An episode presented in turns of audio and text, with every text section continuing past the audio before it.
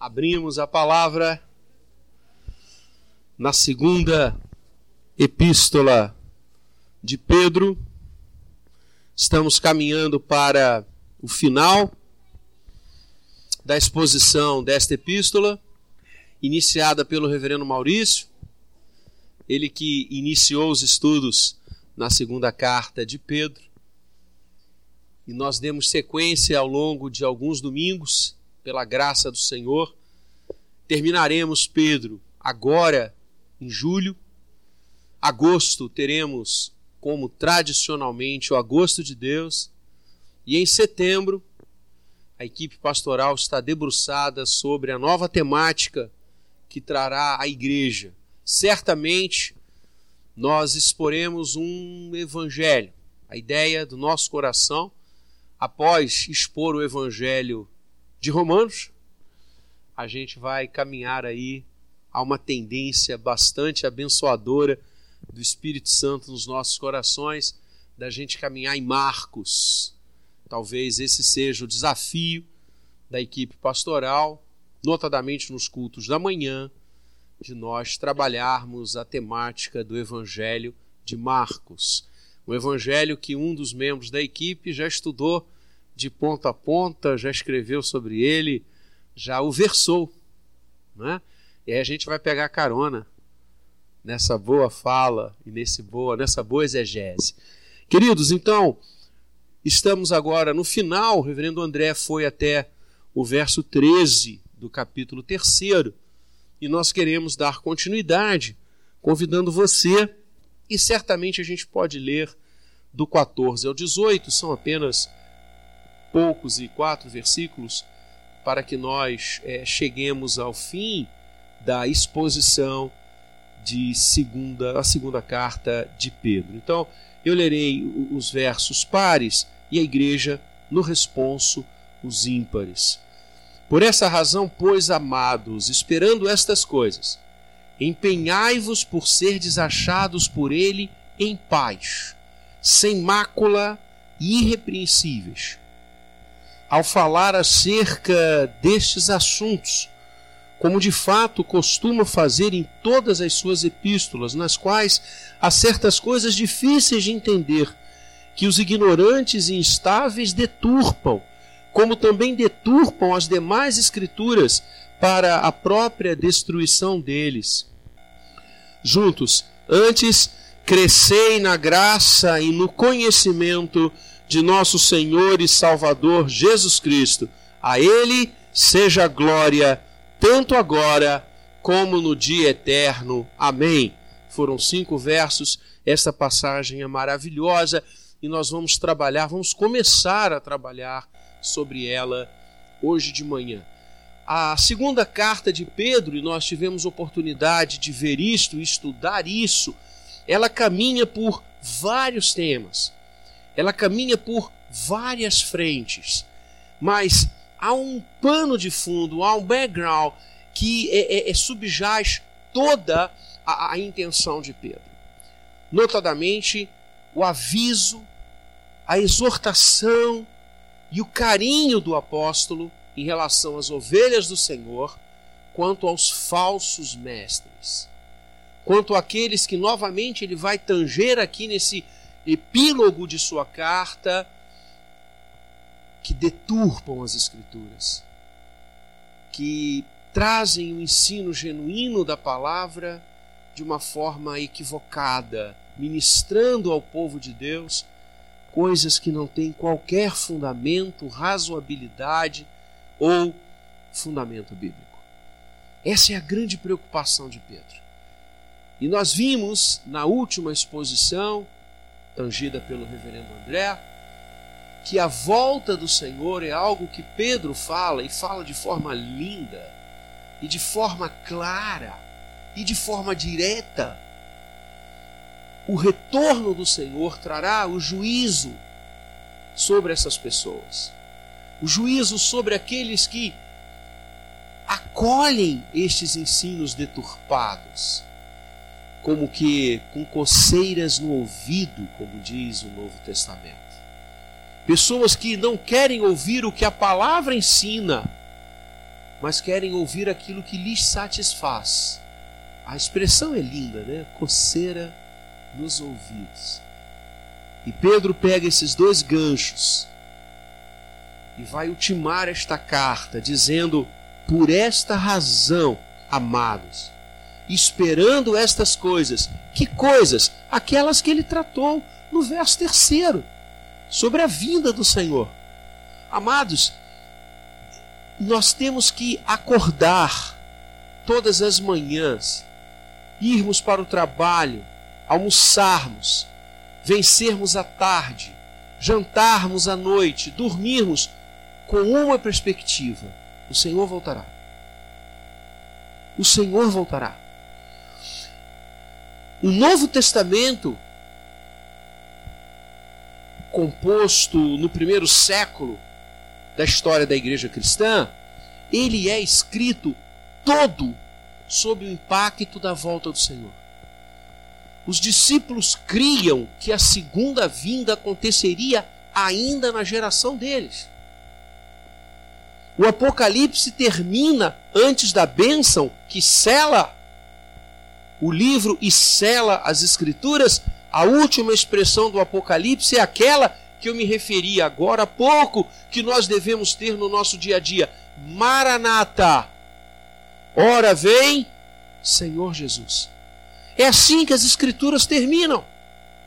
Portanto, a volta de Cristo é uma realidade concreta, apcial da nossa fé. Não sabemos o tempo, porque um ano, mil anos para o Senhor é como um dia. Nós não estamos adstritos ao tempo. O Senhor é o Senhor do tempo e da eternidade. Mas haverá esse momento. A verdade, esse momento já aconteceu. João já ouviu. A gente está caminhando para lá. Deus mostrou a João. Deus levou João para o futuro. A volta do Senhor já aconteceu. No tempo e na história, nós é que estamos indo em direção a esse grande momento do retorno final e conclusivo da redenção em Cristo Jesus, a denominada segunda vinda. Um grande pregador do passado, um homem que Deus usou grandemente para levar o Evangelho a muitos corações. Conta-se que ele estava terminando uma das suas grandes é, é, é, palestras e campanhas evangelísticas, e à porta do local onde estava acontecendo, alguns repórteres o abordaram, Charles Spurgeon, e perguntaram a ele: Reverendo, se o senhor tivesse absoluta certeza que Jesus voltaria daqui a uma semana, se Deus lhe revelasse de forma direta que a vinda de Jesus aconteceria, a segunda vinda, daqui a uma semana, como o Senhor viveria essa semana final? O que, que o Senhor faria? O que, que o Senhor realizaria? Ele virou e disse: o mesmo que eu faço em todas as semanas. Estava pronto. Estava pronto. Não precisava acertar nada, não precisava correr atrás de ninguém para pedir perdão, não precisava mudar coisa alguma na sua vida. Que lindo isso! Ele virou e disse: O mesmo que eu faço todas as semanas. Não preciso mudar nada porque eu aguardo o retorno do meu Senhor, não é para daqui a uma semana, é para hoje. Ele pode voltar a qualquer momento. É essa fala de Pedro aqui. Pedro está dizendo, tendo em vista tudo isso, que o Senhor vai voltar, que nós estaremos para sempre com Ele, que a sua vinda será como num piscar de olhos e seremos transformados, tendo em vista tudo isso esperando estas coisas, e eu vou além, ansiando estas coisas. Sim, nós devemos ansiar a segunda vinda de Jesus. Nós devemos ansiar o retorno de Cristo. Por isso, Maranata. Esse é o anseio da igreja. Maranata, Ora, vem, Senhor Jesus. Mas nós devemos ansiar a segunda vinda do Senhor, não meramente como uma frase, amados, que eu escuto muitas vezes e já a escutei ao longo da minha caminhada.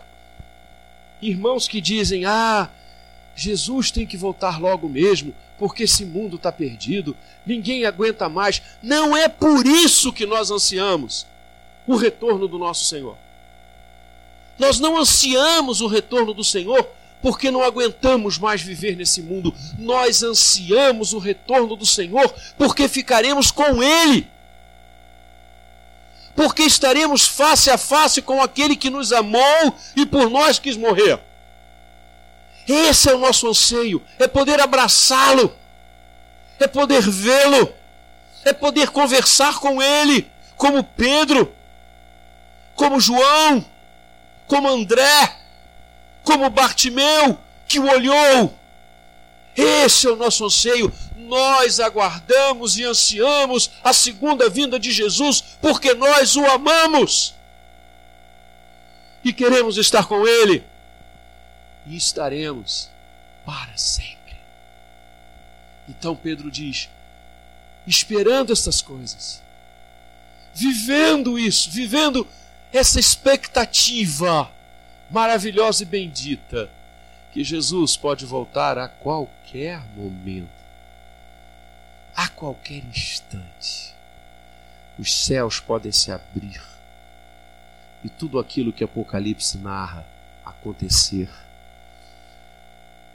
Com essa esperança no coração, esperando estas coisas, empenhai-vos por ser desachados por ele, primeiramente em.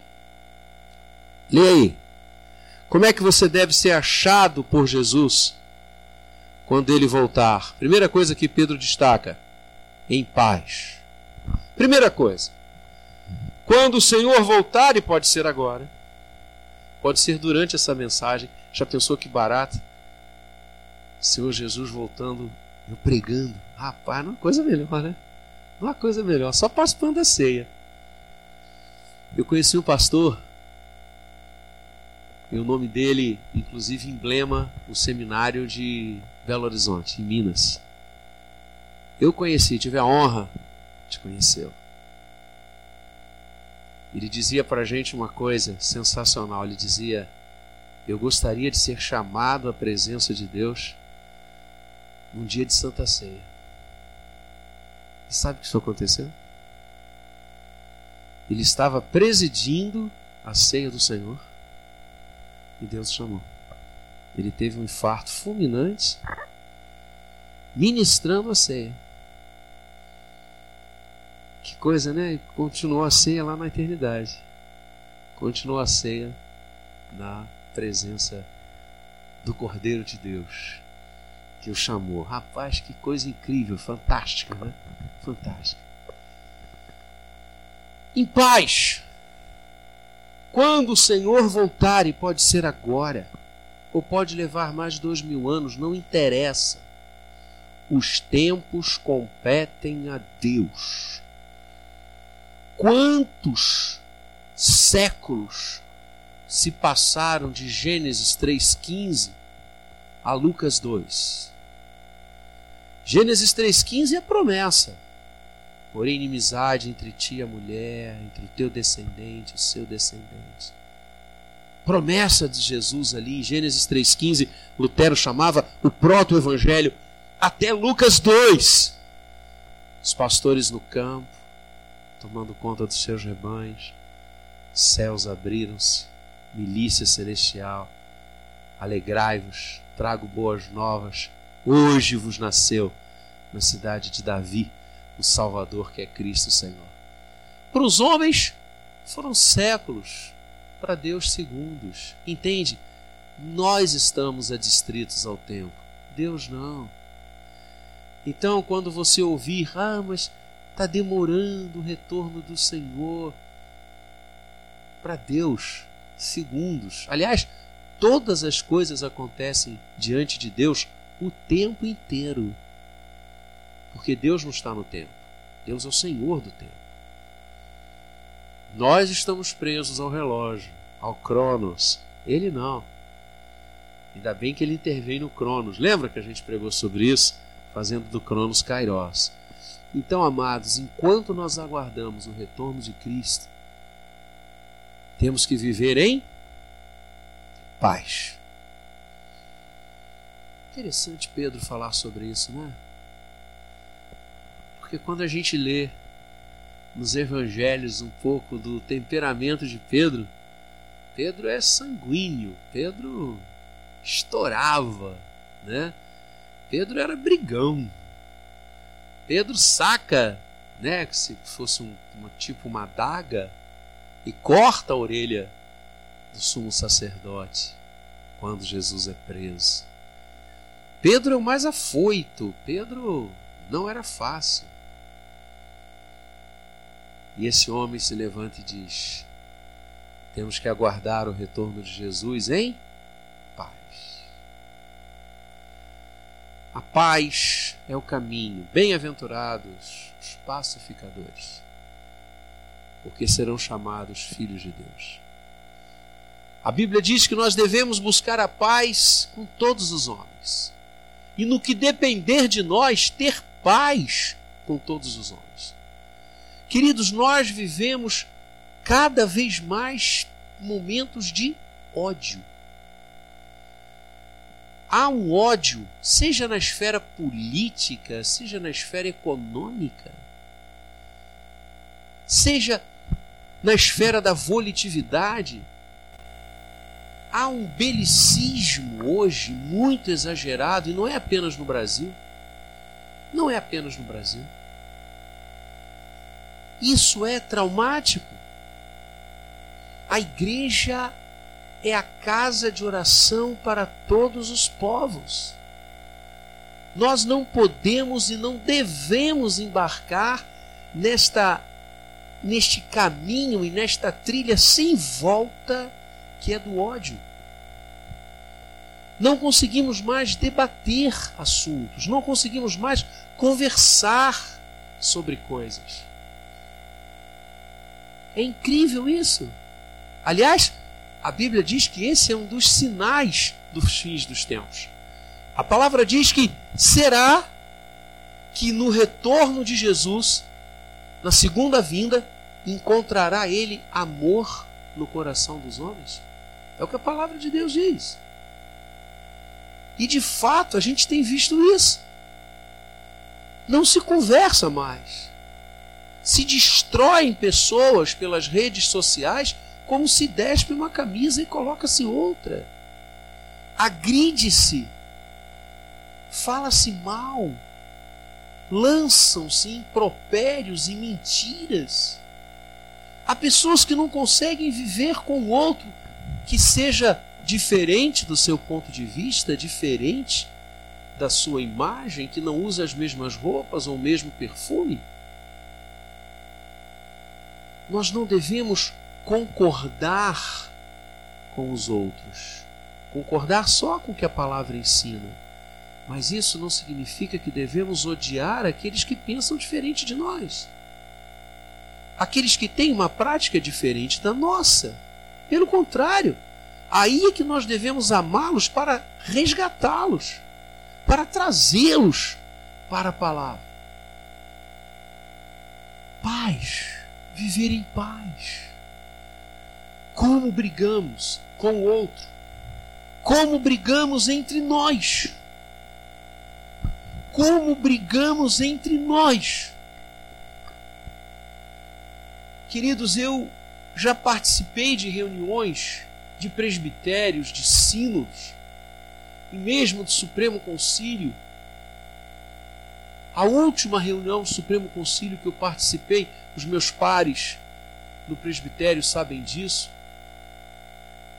Eu me prometi nunca mais voltar a uma reunião do Supremo Conselho. E tenho sido fiel a essa promessa desde então. Eu não aguentava mais tantas brigas, tantas discussões, tantas agressões entre nós. E aí não entra o que pensa diferente, não entra o que tem mal entre nós. Aí entra a vaidade, uma série de outras coisas. Que coisa! Será que tem que ser assim? Quantas denominações são criadas não por fundamentos teológicos, por divergências teológicas, mas por divergências pessoais? Porque os homens não conseguem viver em paz, querem brigar, querem discutir, querem fazer prevalecer o seu direito, querem estar sempre certos. Que coisa! Há uma certeza sim que ele morreu e ressuscitou no Calvário, o resto é perfumaria. A ponto de nos dividir dessa forma. Ah, meus amados, não sabemos quanto tempo temos ainda.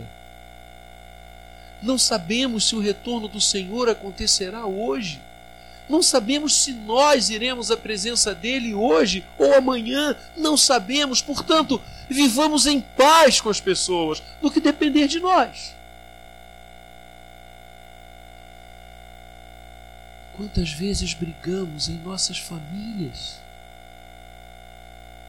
Famílias desestruturadas, irmãos que não se falam, pais que não se toleram, casais que não se suportam, que continuam um casamento mentiroso, um casamento de fachada, um casamento hipócrita, porque falso, adulterado na sua raiz básica, que é o amor, o companheirismo, o carinho.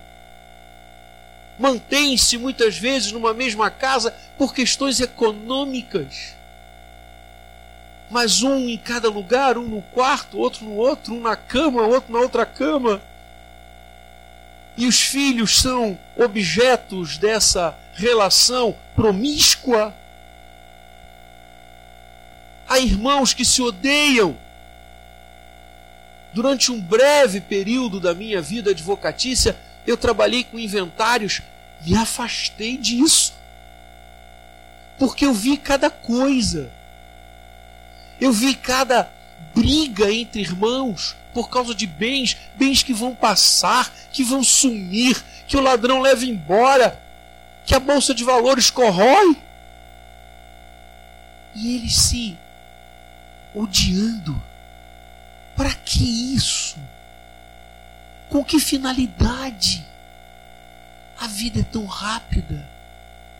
E é isso que Pedro está dizendo, tendo em vista todas essas coisas que vocês estão esperando, o retorno do Senhor tão iminente, vivam em paz. O ódio enferma. O ódio nos faz menores. O ódio tira a nossa paz. Então a primeira coisa que Pedro diz: aguardem o Senhor voltar e que você seja achado por ele quando esse glorioso dia chegar em paz. A segunda coisa que ele diz que nós devemos estar ou ser para aguardar a volta do Senhor, na verdade são sinônimas, a segunda e a terceira, então eu vou aproveitar e vou fundi-las, porque ele diz: estejam em paz, sem mácula, irrepreensíveis. Mácula é algo que estraga. Uma nódoa. Os animais que eram levados ao sacrifício na construção veterotestamentária, sacrificial até a cruz acontecer, eram símbolos de Cristo, não é? Eram tipos, perdão. Os animais que eram levados e entregues aos sacerdotes, eles tinham de ser sem mácula sem manchas. Amados, infelizmente, tem muita mancha na igreja. Tem muita mancha na igreja. E eu não estou falando da mancha sexual. Ah, se tudo fosse sexo, seria tão mais fácil da gente resolver. Parece, né, muitas vezes, que o único pecado que nos acomete, a única mancha que vem sobre nós, o único escândalo que nos envereda é o de natureza sexual. Antes fosse. Antes fosse. Mas quero começar por ele. De fato, existem muitas coisas erradas. Existem muitas capas de Acã no seio da igreja. Eu estava conversando com um dos grandes líderes da nossa denominação, que nos deu o prazer de passar lá pelo Mackenzie essa semana. Ele estava no Rio com sua esposa, foi lá nos dar um abraço. Ele está na comissão executiva do Supremo Conselho há muitos anos. Nós tiramos um tempo para conversar, porque fomos colegas de seminário, eu fiquei um pouco estarrecido, porque conversamos sobre alguns colegas que foram contemporâneos nossos. Ele se formou dois anos antes de mim, eu me formei em 83 e ele em 81, e nós fomos rememorando alguns colegas que conosco partilharam os bancos escolares de Campinas e ele, como está no Supremo Conselho, sabe de tudo, eu não. Quase todos que nós falávamos, ele me dizia: não está mais no pastorado, deixou o ministério, saiu da igreja, pediu dissolução dos laços. E adivinhe qual era o problema matriz, central: adultério adultério. Que mácula, que nódoa. A palavra diz: alegre-se com a mulher da sua juventude. É isso. Admire-a, ame-a, honre-a. Como essa mácula tem derrubado vidas na igreja como essa questão tem sido erva daninha a nos conduzir a destruir vidas, a destruir ministérios. Irmãos que caminhavam tão bem e caíram por causa do rabo da saia, a barra da saia. Mas também tem a barra do ouro. Amados, quantos dentre nós caem pelo fascínio do dinheiro fácil? Não apenas os pastores, isso também acontece. Mas membros de igrejas que conduzem os seus negócios de forma mundana, demoníaca, fraudulenta que pactuam com o erro, que retiram as benesses da corrupção para si. Eu vou lembrar e vou trazer à sua memória uma imagem que eu não esqueço.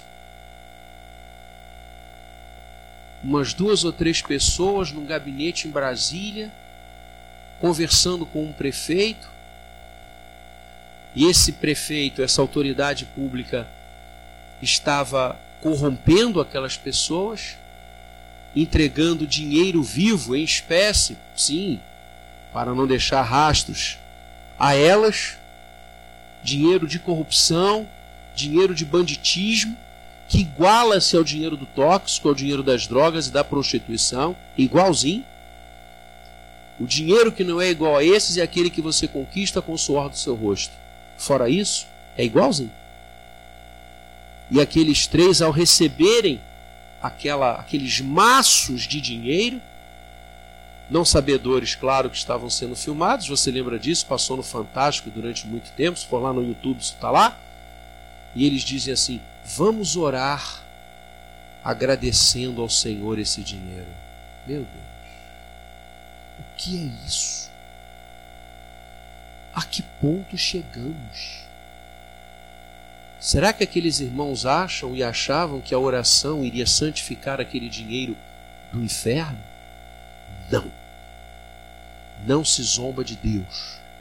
não se brinca de Deus, não se brinca com Deus e nem com as coisas dele. Nós vivemos esta mácula, esse fascínio. Não nos esqueçamos nunca que Jesus foi tentado. Uma das tentações que Mateus 4 nos apresenta é a tentação do dinheiro. Quando o diabo leva o Senhor a olhar os reinos deste mundo e a glória deles. E ele diz para Jesus: Tudo isso te darei, se prostrado me adorares. E Jesus diz o quê? Nem só de pão viverá o homem. Não é só do seu salário que você vive, querido.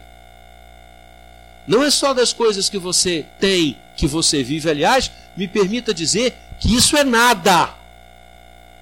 Vou repetir. As coisas que nós temos, nosso salário, nossa posição, nosso emprego, nossos bens, isso é nada. Nada. De uma hora para outra isso vai embora.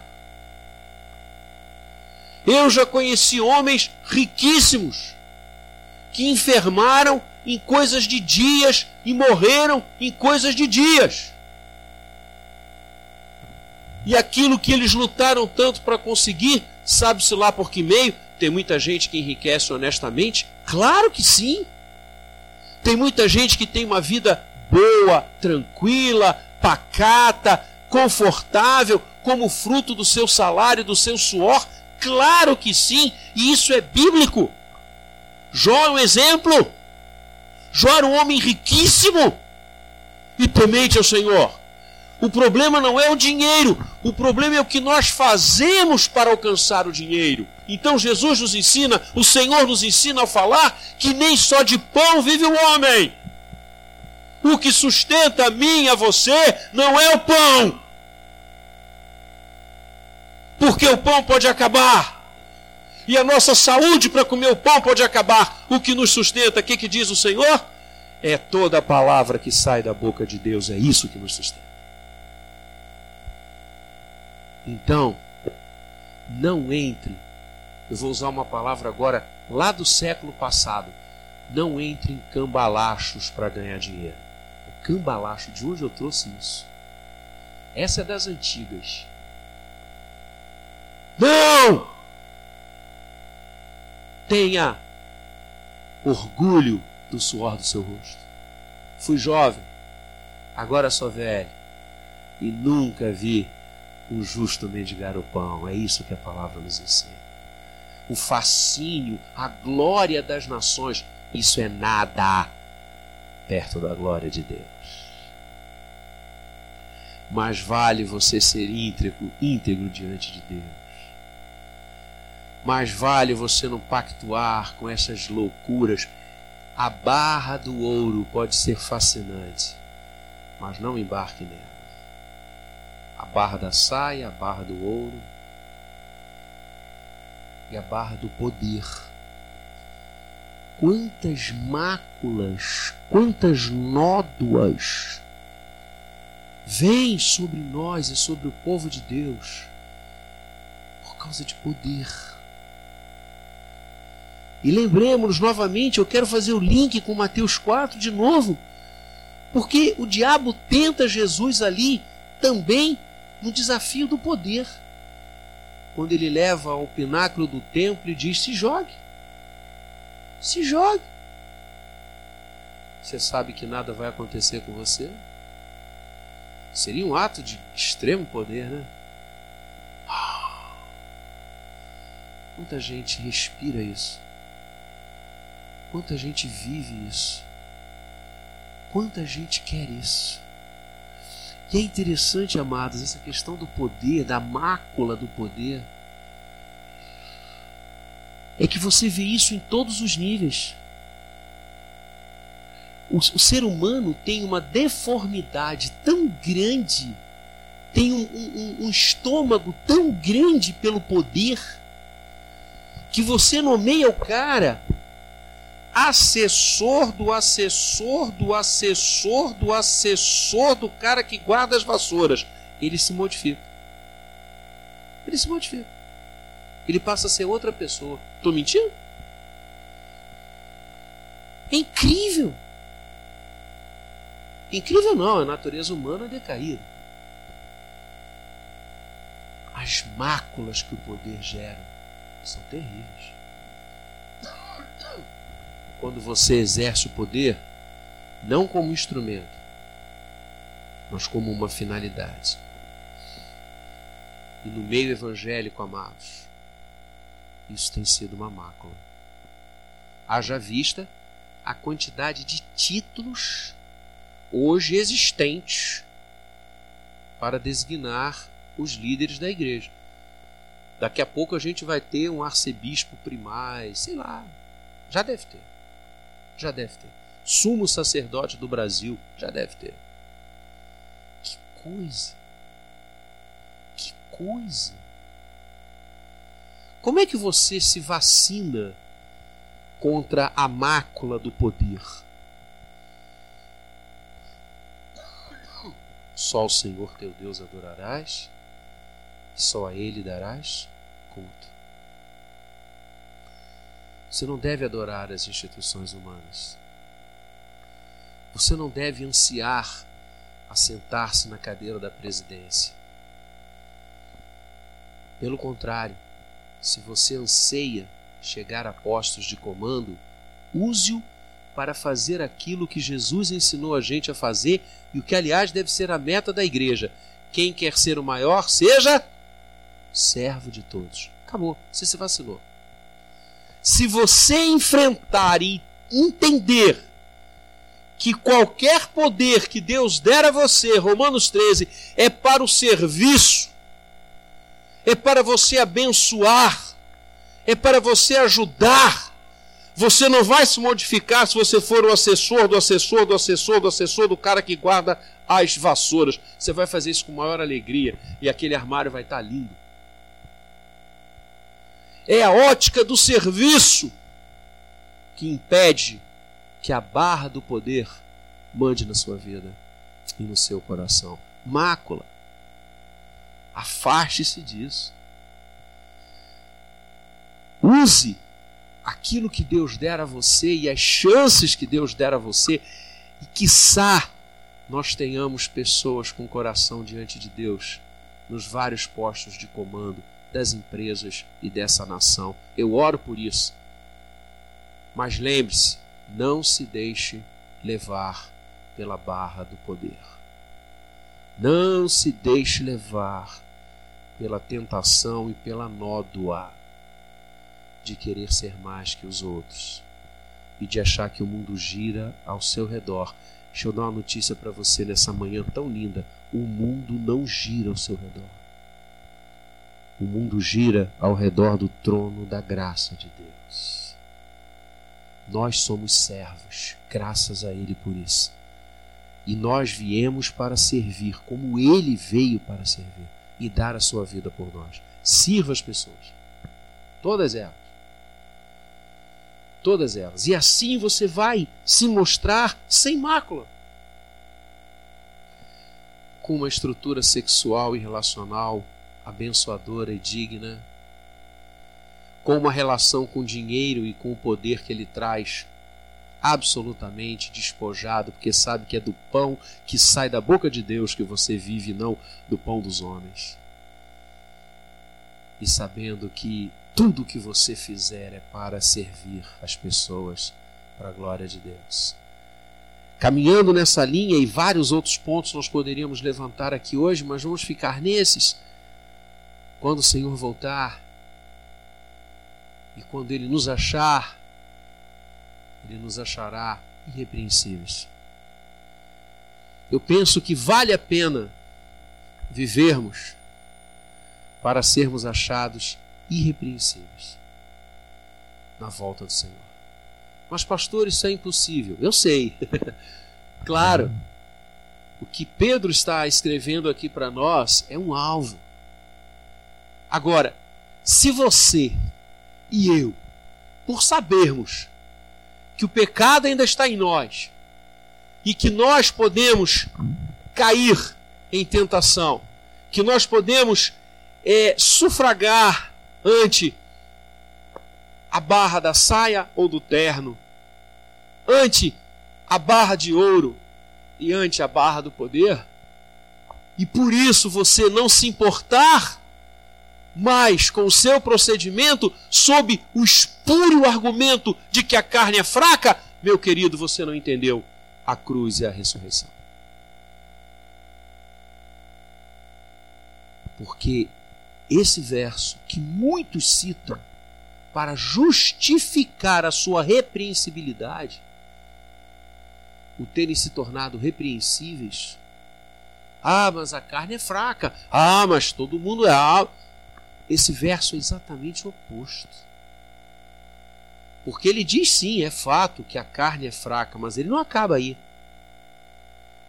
O verso diz: a carne é fraca, mas o espírito é forte. É exatamente aqueles que citam esse verso sobre um apanágio de se justificar estão absolutamente enganados. É um tiro no pé. Porque o que esse verso diz é exatamente o contrário, ou seja, pelo fato do espírito ser forte, você não precisa temer a tentação, porque por mais que a carne seja fraca, o espírito é forte. Nós temos condições de vencer, sim, irmãos. Nós temos condições de ter uma vida sem mácula. E é isso que a gente tem que buscar. Nós temos que buscar sermos irrepreensíveis diante de Deus. Nós temos que buscar aprovação por parte do Senhor da nossa vida, dos nossos atos, dos nossos pensamentos, do nosso comportamento na igreja e fora dela. Nós temos que buscar o selo de Deus, o ISO de Deus em tudo que a gente faz. E se alguma coisa que nós estamos fazendo nos torna maculados, se alguma coisa que nós estamos praticando, realizando, construindo nos torna repreensíveis, deixemos isso. Tenhamos a coragem espiritual de dizer não não vai ser fácil, mas ninguém segura a igreja do Senhor, ninguém segura você, porque o Espírito Santo habita em nós e nem as portas do inferno podem prevalecer contra nós. Não há por que vivermos no pecado, não há. Não há por que não termos um relacionamento abençoador com a nossa esposa, com o nosso marido, não há. Não há por que querer pular as cercas, não há por que desejar a mulher do outro, não há por que desejar o homem do outro, não há. Não há por que ter uma vida sexual absolutamente deturpada e espúria, não há necessidade disso. Porque o Senhor nos conquistou para Ele. E o Espírito é forte. Não há necessidade nenhuma de vivermos com o que não é nosso, com o que a gente não consegue alcançar e fazermos todas as coisas possíveis e impossíveis para termos um carro melhor, uma casa melhor, uma roupa melhor. Para quê? Para nos perdermos, para sermos apontados na rua como ladrões, como corruptos, como malfeitores. É isso que queremos para nós e para nossos filhos ou queremos que nossos filhos e netos se orgulhem da nossa história e do nosso nome, não há necessidade de você fascinar-se pela barra do ouro. Não há! Não há necessidade nenhuma de você amealhar o poder pelo poder. Agora quem manda aqui sou eu. Parabéns. Para quê? Para mandar queira sim exercer postos e cargos chaves na nossa cidade, no nosso país, no nosso estado, para servir, para fazer da sua vida uma coisa linda, cumprindo Gênesis 12, ser tu uma bênção. Busque viver sem mácula. Ajoelhe-se diante de Deus. Quebrantemo-nos diante de Deus. Peçamos que Ele nos ajude.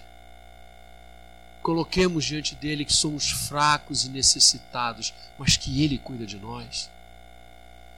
Porque, amados, o grande dia vai.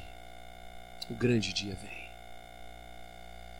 E quando este dia chegar, quando os céus se abrirem, quando as trombetas soarem, e o Senhor nos chamar para si, para que, como Ele mesmo disse, para que onde eu estou estejais vós também, e esta ceia seja absolutamente completa, porque o, o Senhor dela vai estar à mesa, nesse dia, que nós sejamos achados em paz,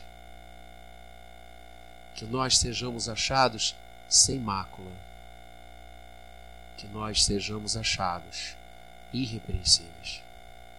Só o Espírito do Senhor pode fazer isso por nós.